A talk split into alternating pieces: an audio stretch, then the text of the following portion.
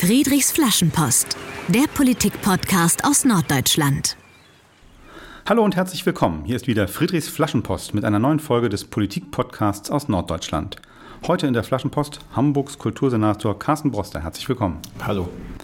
Wir sitzen in den Räumen des Julius Leber Forums direkt am Hamburger Rathausmarkt. Am Mikrofon begrüßt Sie Dietmar Molltagen vom Julius Leber Forum, dem Regionalbüro der Friedrich-Ebert-Stiftung für Hamburg, Bremen und Schleswig-Holstein. Wir sprechen heute über das frisch erschienene Buch Die Zerstörung, warum wir für den gesellschaftlichen Zusammenhalt streiten müssen, von, und jetzt der volle Titel, Dr. Carsten Broster, Senator für Kultur und Medien der Freien und Hansestadt Hamburg. Das Buch gliedert sich in einen, in einen, analytischen Teil und einen mit Vorschlägen für die Zukunft von Volksparteien. Wir sprechen über beides und werden außerdem ungefähr in der Mitte des Gesprächs und wie immer bei diesem Podcast den Menschen Carsten Broster ein wenig näher kennenlernen. Carsten Bossner und ich sind in der gleichen Partei, der SPD. Dort ist es üblich, dass man sich duzt und das machen wir jetzt vor dem Mikrofon auch. Carsten, du weißt es, jede unserer Sendungen beginnt mit einem Fundstück aus der Schulzeit. Äh, hast, was hast du für uns aus deiner Schulzeit mitgebracht? Ich habe mitgebracht, also nicht tatsächlich persönlich, weil es gut eingeklebt ist, nicht das große Album nicht mitnehmen wollte, das Flugticket, mit dem ich im Jahr 1991 äh, als Austauschschüler nach Texas geflogen bin und ein Jahr, sagen mich von Gelsenkirchen in die Nähe von Houston im Süden Texas habe verpflanzen lassen, weil mhm. das schon eine lebensverändernde Erfahrung gewesen ist, einfach mal so eine völlig neue Kultur geworfen zu werden und damit irgendwie klarzukommen und festzustellen, dass so ziemlich jede Vermutung, die ich darüber hatte, wie das Leben in Amerika ist, nichts mit dem zu tun hatte, was ich da tatsächlich im Alltag erlebt habe. Okay, und verbindest du mit deiner Schulzeit tatsächlich auch? Das verbinde ich mit meiner Schulzeit. Ich bin da ein Jahr zur Highschool gegangen okay. und äh, habe auch da erleben müssen, dass auch alle meine Vorstellungen davon, wie Schule so sein kann, völlig auf den Kopf gestellt wurden, weil diese Schule völlig anders war als die Schule, in der ich vorher vorher und nachher dann im Ruhrgebiet zur Schule gegangen bin. Und das hat mir, glaube ich, relativ früh gezeigt in der Schule. Und das war eine wesentliche Erfahrung, dass es zwar Dinge gibt, an denen man sich festhalten kann, dass man aber bisweilen auch sich mal umgucken muss, ob man nicht neue Haltegriffe entdecken kann, weil die anderen vielleicht doch nicht mehr an der Stelle sind, an der man sie ursprünglich vermutet hatte. Und vielleicht so ein Beispiel, was war positiv anders in Texas als in vorher in Gelsenkirchen? Also positiv anders war vor allen Dingen die Art und Weise, wie ich mich da bewegen musste, weil man tatsächlich, wenn man 16 Jahre in der Stadt gelebt hat und in dem gleichen Freundeskreis unterwegs gewesen ist, alles eingefahren war. Mhm. Man war definiert, die Rollen waren definiert, die Kolleginnen und Kollegen und Freunde waren definiert und man kam da in so eine Welt ran und es war alles anders. War, ich war auf einmal der viel, viel ältere Bruder, ich hatte einen sieben Jahre alten Gastbruder, ich war in der Klasse auf einmal derjenige, der überhaupt nicht verstanden hat, was da gerade abging. Und mhm. das Spannende und das Positive war, dass sich langsame Entblättern der Logiken des Alltags, in dem man sich da bewegt hat, wenn man sich darauf eingelassen hat. Also diesen Moment des Loslassens, des nicht mehr kritisch danebenstehens und sich beschweren darüber, dass es nicht so ist und zu sagen, okay, ich tauche jetzt ein, ich weiß nicht, was das mit sich bringt. Ja. Aber dieses Eintauchen hat es dann tatsächlich ermöglicht, das von innen aufzuschließen. Und das war eine unglaublich bereichernde Erfahrung, die man dann spannenderweise ein zweites Mal macht, wenn man dann nach Deutschland zurückkommt, okay. wenn man nach einem Jahr fast zum Texaner geworden ist und dann genauso unverständlich auf einmal vor der alten, vermeintlich ja bekannten äh, sozusagen Gegend in Deutschland steht. Und den Cowboyhut wieder abnehmen musste. Den habe ich auch aufgehabt, in der Tat, wenn man das so will, war natürlich das Konzert der Highwayman mit Willie Nelson, äh, Johnny Cash, Waylon Jennings und Chris Christopherson schon auch ein life-changing Moment, aber es ist eine andere Story. Sehr gut und äh, genau, wer dich ein bisschen kennt, weiß, dass Country-Musik tatsächlich äh, eine deiner Leidenschaften ist. Das habe ich zum großen Unverständnis schon der Menschen, die mich in Texas umgeben haben und auch der Menschen, die mich hinter in Deutschland umgeben haben, mitgebracht und äh, texanische Singer-Songwriter finde ich nach wie vor ein hochspannendes äh, Submilieu des, der dortigen Kultur. Nicht schlecht. Äh, heute reden wir vor allem über dein Buch Die Zerstörung. Ich raschel mal damit, damit die Hörer auch glauben, dass ich das wirklich hier in der Hand habe. Der ganze Titel heißt Die Zerstörung, warum wir für den gesellschaftlichen Zusammenhalt streiten müssen. Ein wuchtiger Buchtitel, so in voller Länge. Ich hatte so beim Lesen des Titels einfach den Eindruck, da musste beim Autor mal was raus. Stimmt das? Hat sich bei dir so was angesammelt zum Thema gesellschaftlicher Zusammenhalt, zum Thema öffentliche Meinung, was mal raus musste? Ja, wobei ich das tatsächlich erst bemerkt habe, als ich angefangen habe zu schreiben, weil ich eigentlich an einem ganz anderen Buch gearbeitet habe, zum, zum Zusammenhalt von Kultur, Kunst und offenen Gesellschaften, das ich auch schon seit einem Dreivierteljahr in der Mache habe, das nächstes Jahr erscheint. Und nach der Europawahl, als ich mit meiner sagen, Lektorin ein bisschen hin und her geplänkelt habe, per Mail schrieb sie mir irgendwann, es sei ja alles schön und gut und das würde sich ja gut entwickeln, das andere Buch, aber juckt sie nicht in den Fingern, mal was zur aktuellen Lage zu schreiben, wenn ich mir so angucke, wie ihre Partei dasteht, wie so nach das politische um, nach der mhm. Europawahl, wie das politische Umfeld sich verändert, juckt sie nicht. Und dann habe ich kurz gezuckt, habe mich abends hingesetzt, habe angefangen zu schreiben und hatte am Ende des Abends schon sieben Seiten. Okay, und die habe ich ihr geschickt Start. und habe gesagt, das könnte ich mir vorstellen, sagte ja genau das will sie haben. So, okay. Und daraus ist dann in sechs Wochen ein Buch entstanden und das spricht dafür, dass da was drin war, was rausgeflossen ist. Aber wie gesagt, hätte man mich zwei Wochen vorher gefragt, schreibst du darüber ein Buch, hätte ich gesagt, seid ihr verrückt, ich schreibe doch gerade ein anderes. Okay, spannend. Äh, verständlicherweise ist das Buch direkt inspiriert von dem Rezo-Video, die Zerstörung mhm. der CDU. Das kommt auch gleich mhm. in der Einleitung. Der äh, schreibst du darüber. Äh, also dieses Video aus dem Mai 2019, was kurz vor der Europawahl äh, erschienen ist. Äh, wann, wann, hast du von diesem Video eigentlich gehört und da hast du es eigentlich mal gesehen? Ich habe es mir komplett angeguckt tatsächlich. Da war es, glaube ich, zwei, drei Tage alt, hatte noch eine einstellige Millionenzahl von äh, Views. Also direkt nicht am ersten Tag, das tatsächlich nicht, aber dann schon relativ zügig. Und ich fand das einen sehr beeindruckenden Moment, wenn ich ehrlich bin, weil wir damit umgehen müssen, dass wir eine Situation auf einmal haben, in der der alte Traum, dass ich mich alleine an eine weltweite Öffentlichkeit mit meiner Meinung wenden kann, was ja was unglaublich Positives und Freiheitsbejahendes ja. ist, dass der sich offensichtlich mittlerweile realisiert hat und dass wir eigentlich froh sein dürften, dass das so ist. Wir aber gleichzeitig feststellen müssen, dass das wiederum Konsequenzen hat, über die wir vielleicht noch nicht ausreichend nachgedacht haben, aber für die wir noch keine ausreichenden Mechanismen haben. Nämlich, wie schaffe ich es, diese einzelne Stimme wieder in einen Gesprächszusammenhang zu bringen, in dem klar wird, dass das eine Meinung ist, eine berechtigte Meinung, dass die auch viel Fakten mit sich bringt, die es wert sind zu rezipieren, ja. dass aber natürlich andere Sichten auf die Welt auch da sind und dass erst aus diesem Konzert unterschiedlicher Sichten auf die Welt sich irgendwann das herausmändelt, was wir als Gesellschaft eigentlich miteinander wollen. Und das ist so der Grundmoment, an dem ich festgehakt habe, da geht was kaputt gerade. Oder ich habe dann, was man so macht als Kultursenator, nachgeschlagen im Grimmschen Wörterbuch, was heißt eigentlich Zerstörung? Und da steht, durch Stochern aus dem Zusammenhang bringen. Okay. Und dieses aus dem Zusammenhang bringen ist ein Gefühl, dass ich glaube, dass es in der Gesellschaft relativ weit verbreitet ist und dass sich auch festmacht. Und warum ist das eigentlich so und wie kriegen wir Zusammenhänge wiederhergestellt? Das war eigentlich die Kernfrage, die ich mhm. mir da gestellt habe. Und äh, gab es jemals einen Mailwechsel oder was mit, mit Rezo? Es gab keinen direkten Mailwechsel mit Rezo von mir. Das war jetzt auch nicht mein Ziel, mit ja. ihm persönlich in Kontakt zu kommen, sondern ich habe das Beispiel auch eher genommen als ein Indiz für eine Tendenz, die viel mhm. tiefgreifender ist, nämlich den Umstand, dass wir alle in der Lage sind, ich habe ein paar Wochen nach dem Video länger mit Jeff Jarvis darüber gesprochen. Mhm. Der sagte, er hat das Gefühl, alle stehen nebeneinander und reden, aber keiner sei mehr in der Lage, dem anderen zuzuhören. Ja, das Zitat bringst, bringst du ja auch in dem Buch. Äh, und äh, du gehst dann aber sogar noch einen weiter, du gibst ihm recht, so mhm. ist das. Also Jarvis hat gesagt, wir leben in einen Zeiten, in denen jeder redet, aber niemand mehr zuhört. Und du sagst in dem Buch, ja, das stimmt und setzt aber sogar noch einen drauf. Äh, das bedroht die Demokratie. Warum? Naja, weil die Demokratie darauf basiert, dass wir im Gespräch miteinander bleiben und dass ich nicht nur gucke, wer spricht lauter, wer spricht extravaganter, wer spricht extremer vielleicht auch. Wir haben ja so eine Tendenz dazu, immer einen Schritt extremer zu werden, damit man aufmerksamkeitsökonomisch besser gehört zu werden, sondern die entscheidende Frage ist doch, wie wägen wir die unterschiedlichen Sichten so miteinander ab, dass wir zu einem gemeinsamen Gefühl als Gesellschaft darüber kommen, was jetzt eigentlich die Aufgaben sind, die vor uns liegen. Und dazu müssen wir es schaffen, uns aufeinander beziehen zu können. Und mhm. mir fehlt dieser Moment, zunehmend, indem wir uns öffentlich wechselseitig unterstellen, dass der andere vielleicht auch recht haben könnte. Und den brauchen wir aber ganz dringend, weil wenn ich den nicht mehr habe, dann ist Demokratie keine Frage der Verständigung und des Gesprächs mehr, sondern die Frage, wer hat das lauteste und das größte Mikro, äh, sozusagen Megafon in der Hand. Und die krasseste Forderung. Und die krasseste Forderung, mit der man dann durchkommen kann. Aber das am Ende treibt uns eine Gesellschaft auseinander und führt sie nicht so zusammen, mhm. dass sie handlungsfähig ist.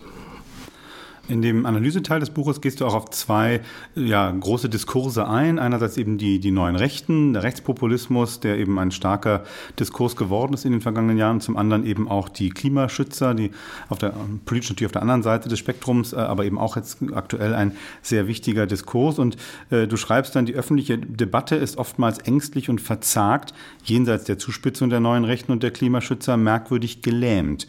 Woher kommt diese Lähmung? Und wenn du sagst, jenseits von neuer Rechter und äh, Klimadebatte, betrifft das ja auch die Sozialdemokratie, die irgendwo dazwischen ist. Ja, ganz massiv. Es betrifft offensichtlich all die institutionellen Parteien oder auch sonstigen Institutionen, die darauf angelegt sind, diese Bezüge innerhalb einer Gesellschaft und dieses Miteinander zu thematisieren und zu ermöglichen. Die beiden Narrative sagen, der Klimaschützer und der neuen Rechten sind ja fundamental unterschiedlich in allen ihren Facetten, die man so haben kann. Sie haben aber zwei, drei interessante Strukturanalogien. Sie mhm. operieren beide mit Ängsten Einmal schüren sie die Ängste, einmal nehmen sie eine berechtigte Angst in der Bevölkerung auf. Sie bieten eine Identifikation mit einer Gruppe, die etwas damit mit dieser Angst macht und eine, eine Umgehensmöglichkeit mit dieser Angst ermöglicht.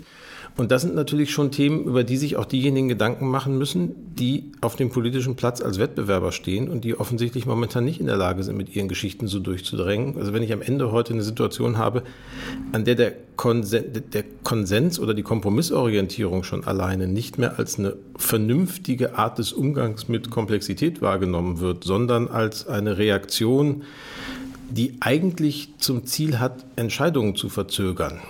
Ja. Das ist ja die Unterstellung. Dann habe ich schon ein Problem als eine Partei, und das ist die SPD ja des Entschiedenen sowohl als auch, weil wir dieses Abwägen, dieses Zusammenbringen unterschiedlicher Perspektiven und Positionen ganz tief in unserer DNA haben. Ich glaube aber, dass wenn wir das leidenschaftlich vertreten, da eine extreme Chance drin steht, mit unseren komplizierten gesellschaftlichen Verhältnissen umzugehen. Dazu müssten wir nur uns mal positiv zu dem verhalten, was eigentlich unsere Stärke ist, was wir aber bisweilen als unsere Schwäche öffentlich darstellen und erscheinen lassen. Wir, die Sozialdemokratie ja. in dem Fall. Hm?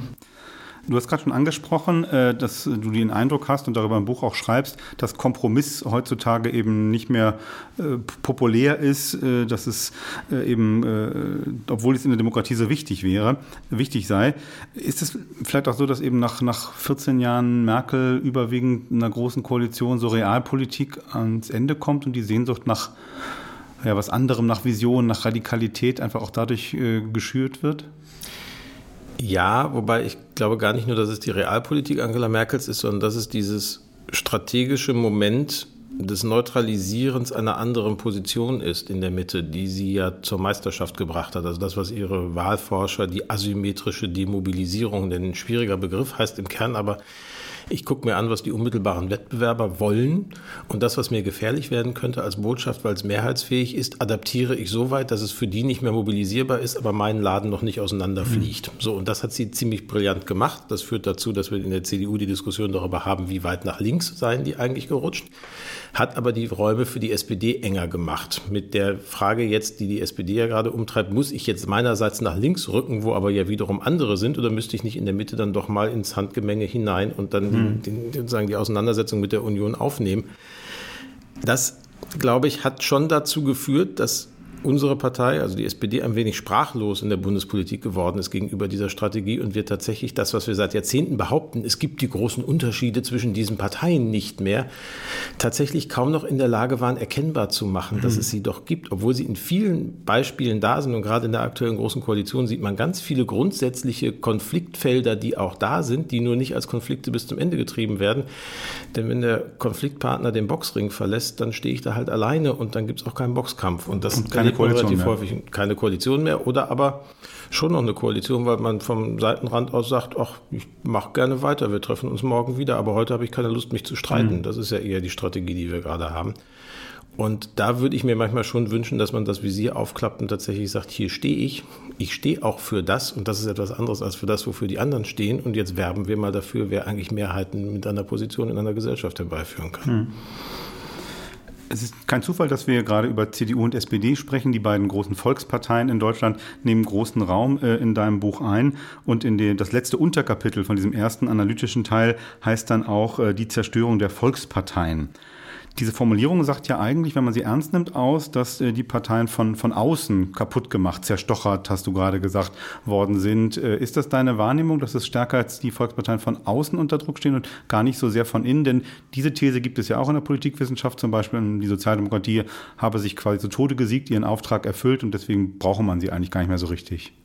Das glaube ich tatsächlich überhaupt nicht, dass man sie programmatisch nicht mehr braucht, weil die Fragen, die diese Partei stellt, nämlich die nach der Freiheit des Individuums, nach dem gerechten Ausgleich der Ressourcen innerhalb einer Gesellschaft und nach dem, der Solidarität, also des Zusammenhangs und Zusammenhalts einer Gesellschaft, bleiben aktuell weil es keinen erreichten Zustand in der Moderne mehr gibt. Und wann immer wir glauben, dass es den mal gegeben haben könnte, machen wir schon den ersten Fehler und gefährden die Situation. Also wie Brandwort von den Antworten auf der Höhe der Zeit und dem Hinweis, dass nichts gesichert ist und nichts von Dauer ist, gilt das schon sehr tiefgreifend.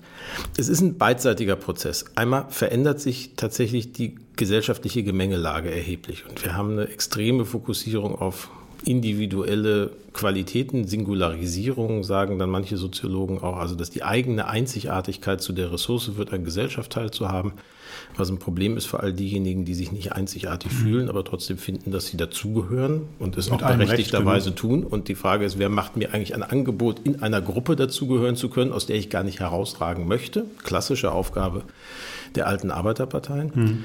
Und natürlich habe ich auch immer die Situation gehabt, dass ich unterschiedliche Milieus zusammenbringen musste, weil es eine Arbeiterklasse gar nicht mehr gibt, um eine Mehrheit zu bekommen. Das heißt, das hat sich verändert und das treibt sich weiter auf die Spitze durch die neuen digitalen Möglichkeiten, in denen das Äußern einer individuellen Meinung viel, viel einfacher ist als das Herstellen von sowas wie öffentlicher Meinung. Der zweite Prozess, der von innen darauf stattfindet, ist die Frage, wie gehe ich damit um? Und wie gehe ich damit um, dass ich eine Parteienlandschaft habe, in der offensichtlich die zugespitzten, milieuspezifischen, interessenbezogenen Erzählungen funktionieren, während die großen gesellschaftsbezogenen, milieuübergreifenden und zusammenführenden Erzählungen unter Druck geraten. Mhm. Und da gibt es diejenigen, die sagen, ihr müsst euch auch wieder ein Interesse suchen, ihr müsst euch auch wieder ein Milieu suchen, ihr müsst sprechen für die und die mit der klaren Position.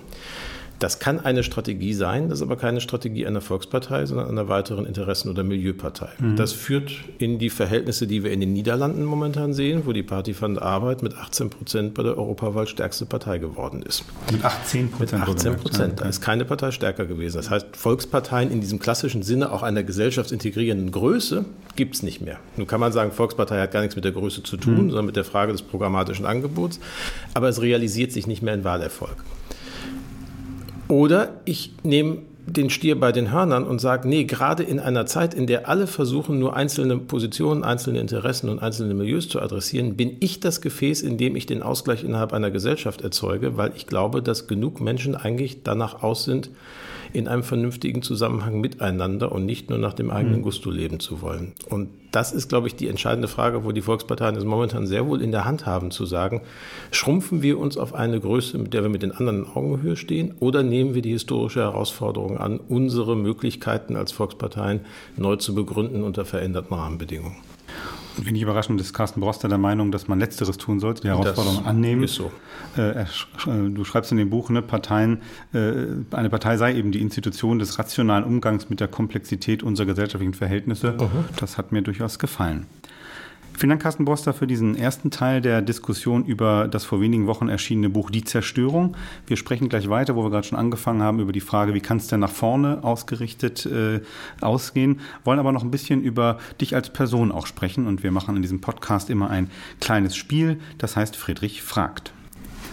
Ich werde dir jetzt in kurzer Folge zehn Entweder-Oder-Fragen stellen und bitte dich darauf möglichst spontan zu antworten. Auf geht's? Mhm. Für den in Gelsenkirchen geborenen und nun in Hamburg lebenden die erste Frage: Meer oder Binnensee? Meer. Für den Kulturliebhaber: Kino oder Theater? Theater. Für den Ex-Journalisten: Tageszeitung oder Tagesschau? Tageszeitung. Jetzt die Fangfrage: HSV oder St. Pauli? Schalke 04. Habe ich irgendwie kommen sehen, die Antwort. Für den promovierten Buchautoren und der zugleich Politiker ist: Theorie oder Praxis? Ist kein Widerspruch. Für jemanden, der nichts mit Außenpolitik zu tun hat, lieber ein Abendessen mit Donald Trump oder mit Boris Johnson?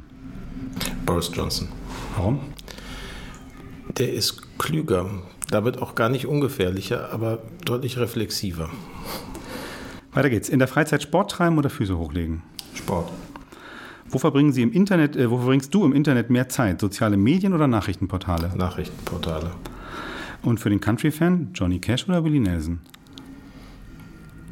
Das ist kein Widerspruch, also wirklich gar keiner. Da kann man sich gar nicht gegen entscheiden. Ich würde jetzt sagen, Towns Van Zandt. Das ist doch mal ein, Hör, ein Hörtipp für unsere Hörerinnen ja, in der Tat, ist auch schon tot. Und äh, letzte Frage für den langjährigen Redenschreiber. Lieber eine Rede schreiben zum Tag der Deutschen Einheit oder zum Hamburger Hafengeburtstag? Tag der Deutschen Einheit. Warum?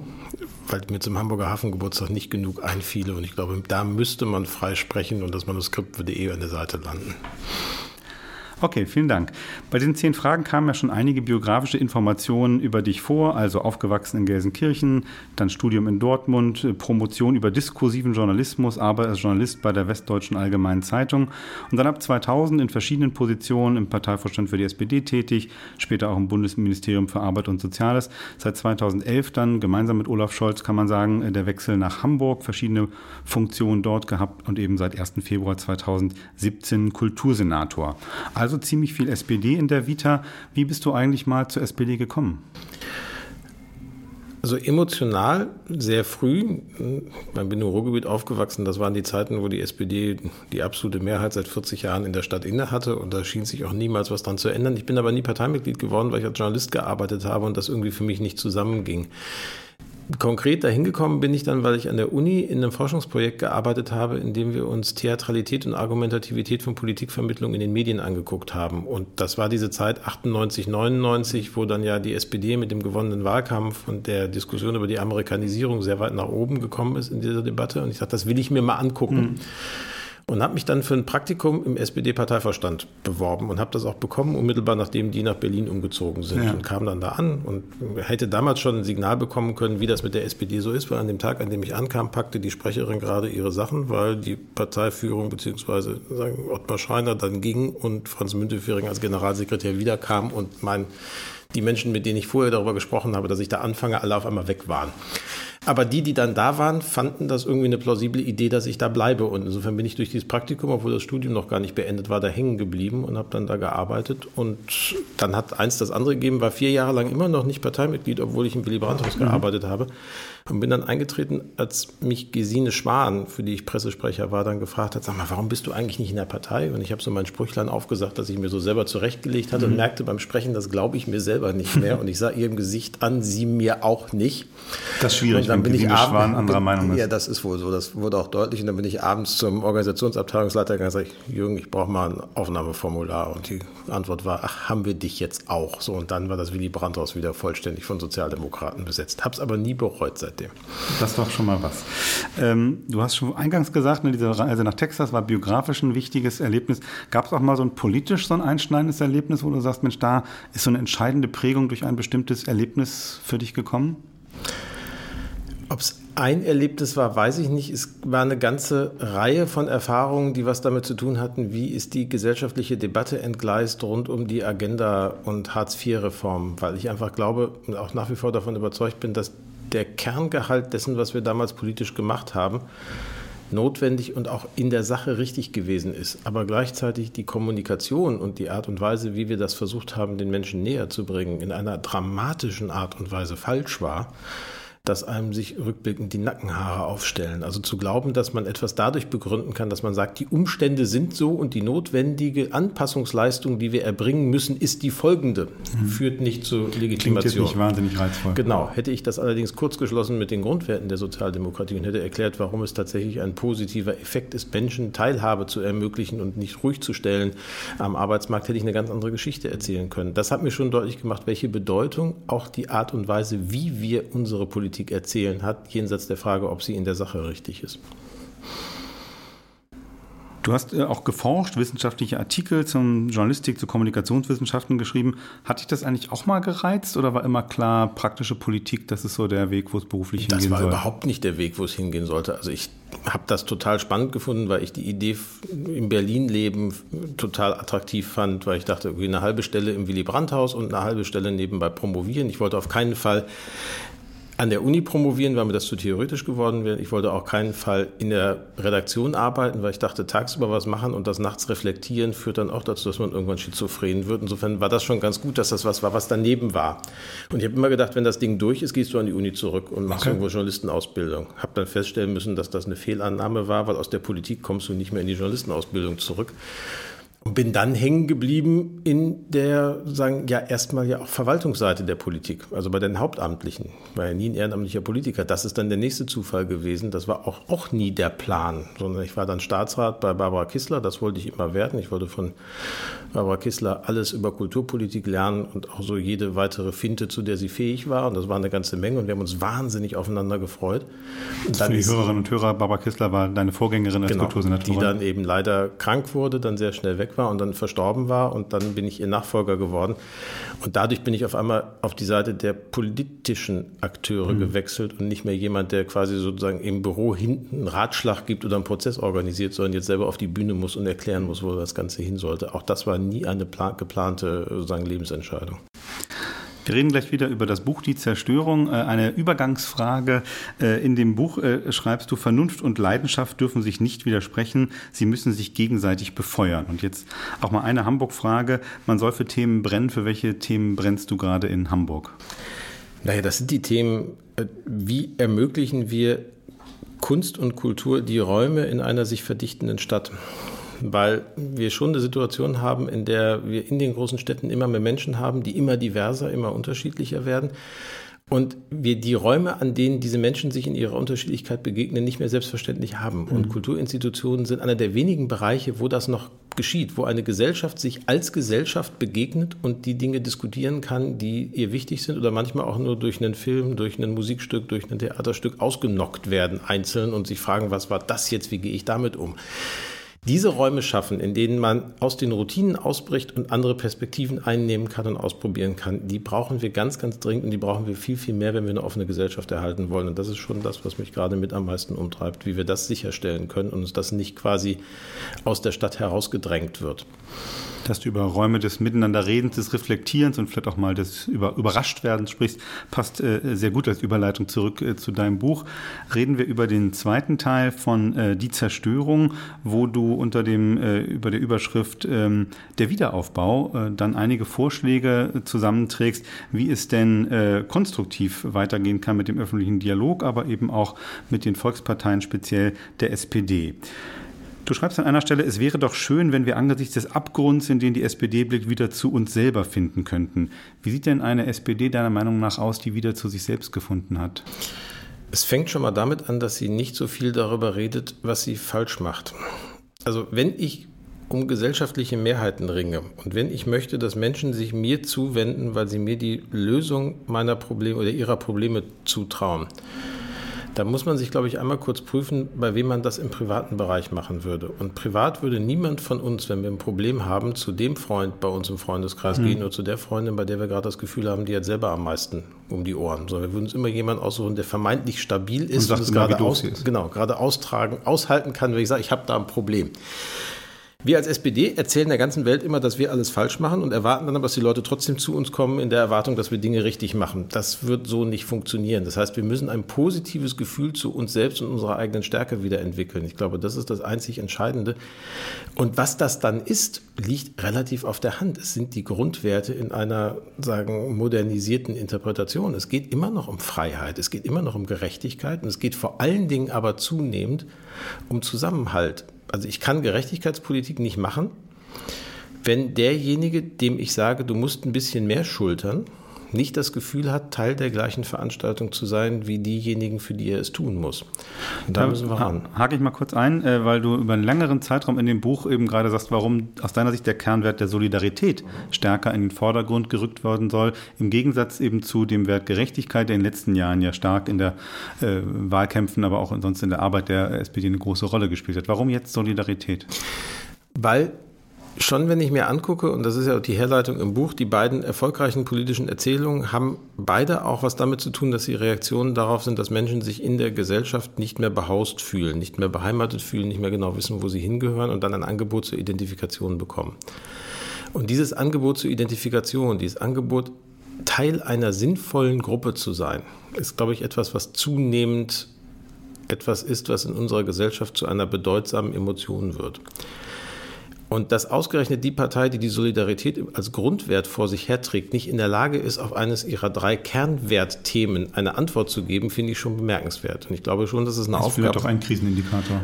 Ganz sicherlich, aber da haben wir ganz viele Krisenindikatoren, die wir jetzt nicht alle aufzählen müssen, weil wir nicht schlechte Laune bekommen wollen. Und man kann immer auch noch da sehen, wo es funktioniert in einzelnen Kommunen mhm. oder wo es auch funktioniert hier in Hamburg, wo die Partei ja noch sehr ordentlich dasteht.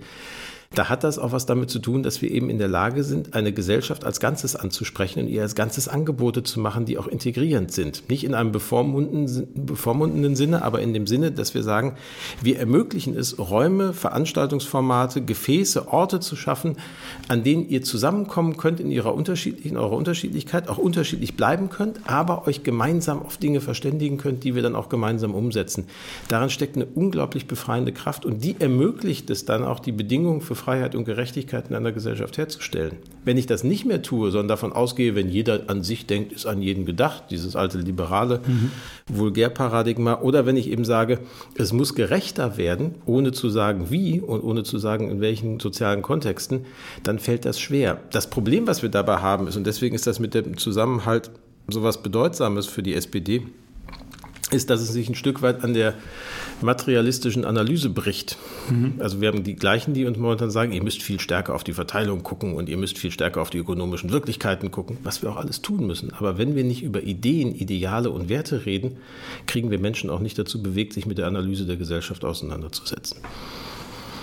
Du sagst auch in diesem Gespräch oft wir, wenn es um die SPD geht. Das ist mir auch in deinem Buch aufgefallen. Äh, da steht dann häufiger, äh, wir sollten dieses machen oder die SPD sollte jenes tun, mit der Gesellschaft kommunizieren, Augenhöhe im Dialog herstellen, Interessen, verschiedene Interessen zusammenführen und so weiter. Aber ich habe mich dann beim Lesen gefragt, wer ist dann eigentlich in diesen Passagen die SPD? Ist das der Parteivorstand? Sind das alle Amts- und Mandatsträger? Sind das alle Mitglieder?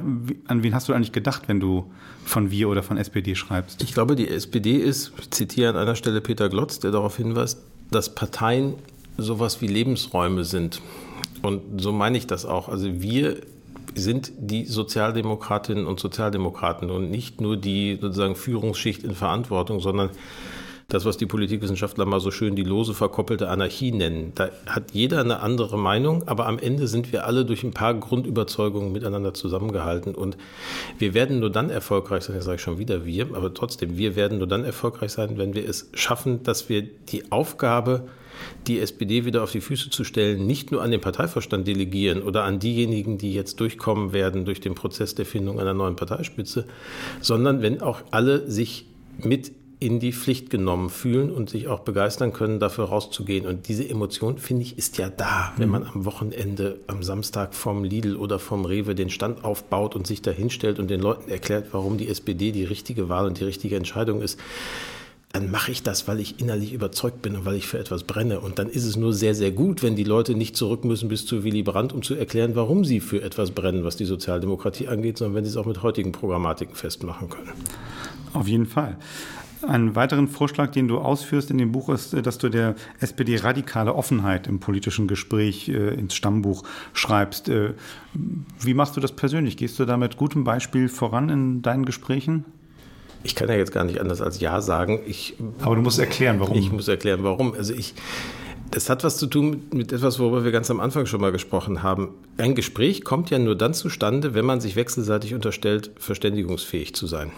Das heißt abstrakt, also heißt konkret, wenn ich davon ausgehe, dass der andere auch recht haben könnte, wenn ich davon ausgehe, dass der andere ein Interesse hat an dem, was ich selber sage und wenn ich davon ausgehe, dass auch der andere seine Meinung ändern könnte aufgrund der Argumente, die ich vorbringe. Wenn ich das mir nicht wechselseitig unterstelle, ist die gesamte Veranstaltung eines Gesprächs eigentlich vollständig sinnlos. Wir würden nur Kraft und Zeit verschwenden. Wir könnten vielleicht fünf oder zehn Minuten unser Ego befriedigen, weil wir uns an tollen Formulierungen, die wir in der Lage zu formulieren sind, ergötzen, aber das würde langweilig werden. Manchmal machen Parteien, und da ist die SPD genauso wie alle anderen Parteien auf dem Platz keine Ausnahme, diesen Fehler, dass sie glauben, sie müssten sich im Besitz der absoluten Wahrheit inszenieren. Und dann würden die Leute ihr folgen. Ich glaube, das stimmt nicht. Ich glaube, die Menschen haben ein hohes Interesse daran, auf jemanden zuzukommen, der auch sagt, ich habe einen Fehler gemacht, der sagt, ich weiß es selber noch nicht, lass uns doch mal gemeinsam nachdenken, der Angebote macht, Probleme benennt und Politik tatsächlich als das begreift, was sie ist, ein dauerhaftes Gespräch mit Wählerinnen und Wählern. Und äh, vielleicht noch eine aktuellere Frage zum Schluss. Äh, du schreibst an einer Stelle in dem Buch, dass äh, Demokratie man nicht nur am Ergebnis messen sollte, die Qualität von Demokratie nicht nur am Ergebnis, sondern schon auch äh, auf, bezogen auf die Verfahren, die da eine Rolle spielen. Die SPD ist gerade in einem aufwendigen Verfahren, um eben eine neue Doppelspitze äh, zu wählen. Das Ergebnis kennen wir noch nicht, äh, aber ist das Verfahren demokratisch gut und für die SPD gut?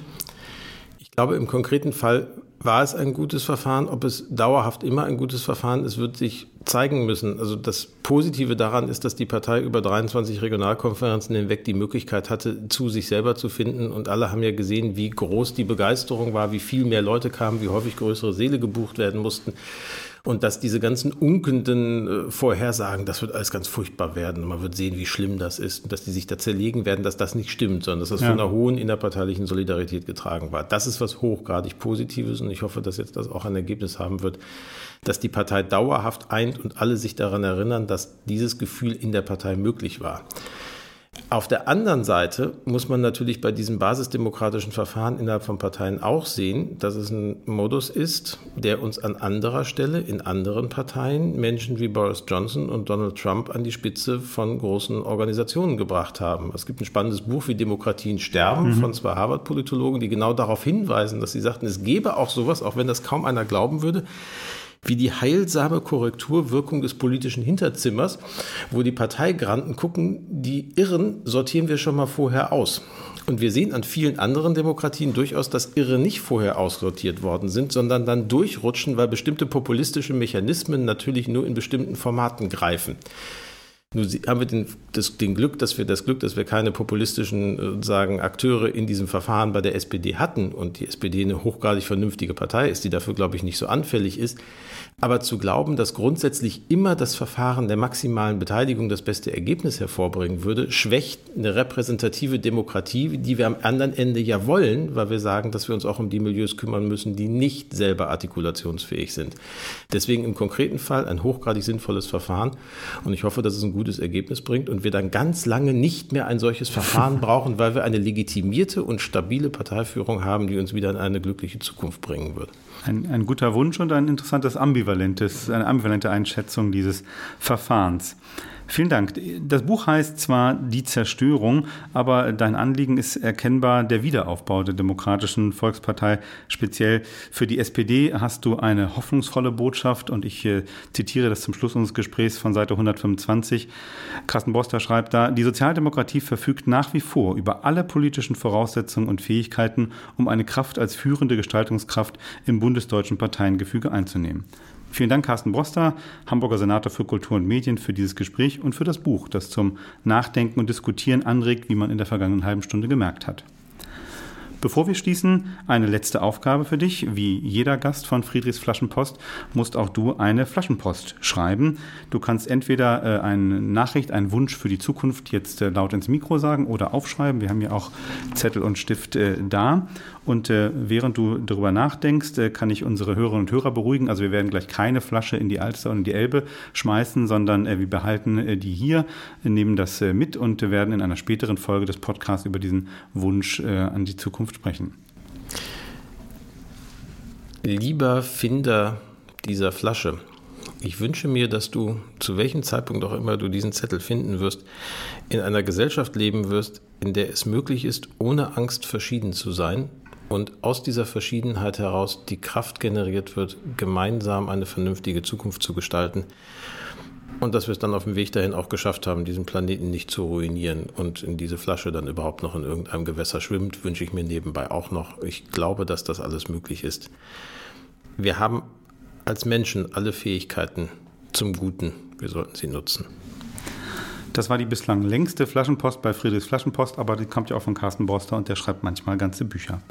Vielen herzlichen Dank. Das war Friedrichs Flaschenpost, der Politik-Podcast aus Norddeutschland von der Friedrich-Ebert-Stiftung. Es verabschieden sich Carsten Borster. Tschüss. Und Dietmar Molltagen. Danke fürs Zuhören und schaltet gern in 14 Tagen zur nächsten Folge wieder ein, wenn wir mit dem Bremer YouTuber über Politik auf YouTube sprechen und sicherlich an die heutige Diskussion anknüpfen werden. Kritik, Ideen, Themenwünsche oder Fragen zu Friedrichs Flaschenpost sind immer willkommen. Schreibt uns an hamburg.fes.de oder auf der Facebook-Seite fes.nord. Für heute sagen wir Tschüss, macht's gut und engagiert euch, denn wir haben nur diese eine Gesellschaft und die ist nur so gut, wie wir sie machen. Tschüss. Friedrichs Flaschenpost, der Politik-Podcast aus Norddeutschland.